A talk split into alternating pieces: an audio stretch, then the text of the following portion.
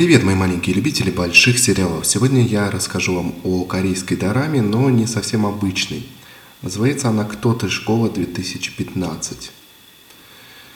Это дорама, как вы поняли, уже на школьную тему, и она скорее сделана для такой американизированной или направленной на Запад э, южнокорейской молодежи и с возможностью также продажи за рубеж. Честно говоря, не знаю, насколько удачно это было, насколько им удалось продать этот сериал куда-то, но и сама эстетика подачи, и даже музыка, которая в основном играет там, и э, сами реалии, в общем, все это скорее напоминает американский школьный сериал, чем э, традиционную дораму. Конечно, все с поправкой на местный колорит сделано, и не спутаешь здесь, где происходит именно дело. Безусловно, какие-то элементы, характерные для дорамы, здесь есть, но все же, если поменять актеров, скажем, на актеров с европейской внешностью и изменить имена, все остальное, в общем-то, остается тем же самым, и мы получаем хороший, качественный американский сериал про школу. Минус ли это сериалу «Кто ты? Школа 2015»? Да нет, наверное, нет. Я, в общем, люблю признаться сериалы на школьную тему. На мой взгляд, здесь все сделано довольно удачно.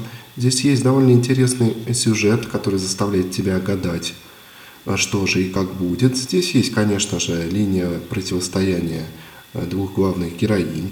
Здесь есть линия преодоления у одной из них. И здесь есть, безусловно, и романтическая компонента, куда Э, в сериале о подростках без нее.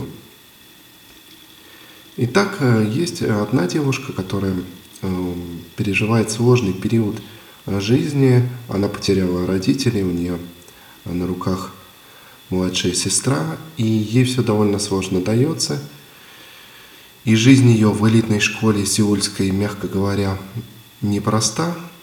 Есть вторая героиня, которая звезда школы, у которой отец весьма успешен и перед которой, в общем, все заискивают несколько по этому поводу.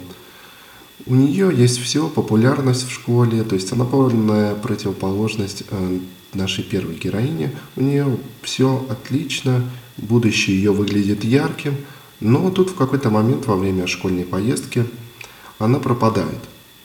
Э, мать, естественно, убита горем, все сбились с ног, ищут э, героиню по имени Янбель. Но когда ее находят, радость довольно быстро сменяется недоумением, поскольку она, во-первых, ничего не помнит ни о себе, ни о том, что произошло вот в это время, когда она пропала, и вести себя она начинает, пожалуй, лучше даже, э, чем э, до катастрофы, скажем так, но вести себя она начинает совершенно неожиданно для всех, кто ее знал, кто ее помнил, а совсем другой. И сама героиня тоже не понимает, чего от себя ждать, и не понимает, кто она сейчас, кем она была, она не помнит, и пытается разобраться, что же вообще произошло, а, кто она такая, почему все так случилось. И отношения выстраивает во многом с чистого листа, в том числе и со второй главной героиней сериала, и со всеми своими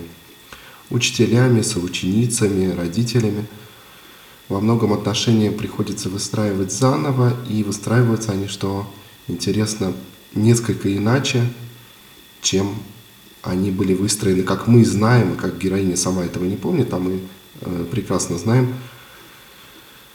иначе, чем это было до катастрофы, повторюсь. Но дело было даже не в этом.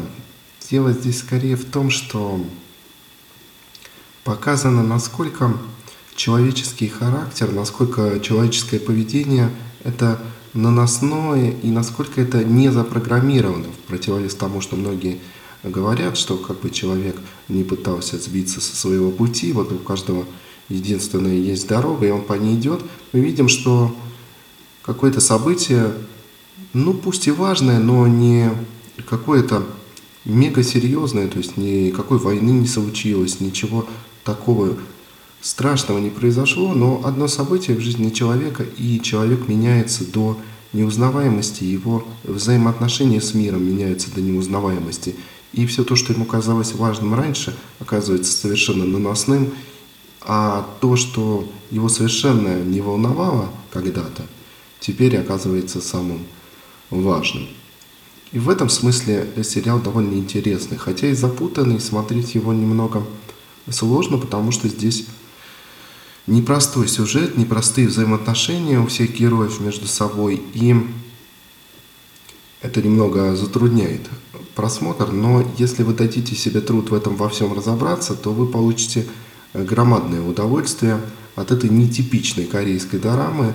Если вы не любите дорам, посмотрите все равно этот сериал. Повторюсь, он скорее ближе вот к американским школьным сериалам. Если вы любите такое, сериалы такие школьные, но не только для школьников, то есть не совсем такие одномерные и плоские, а что-то вот наподобие 13 причин почему или чего-то подобного, то вы получите громадное удовольствие от этого сериала.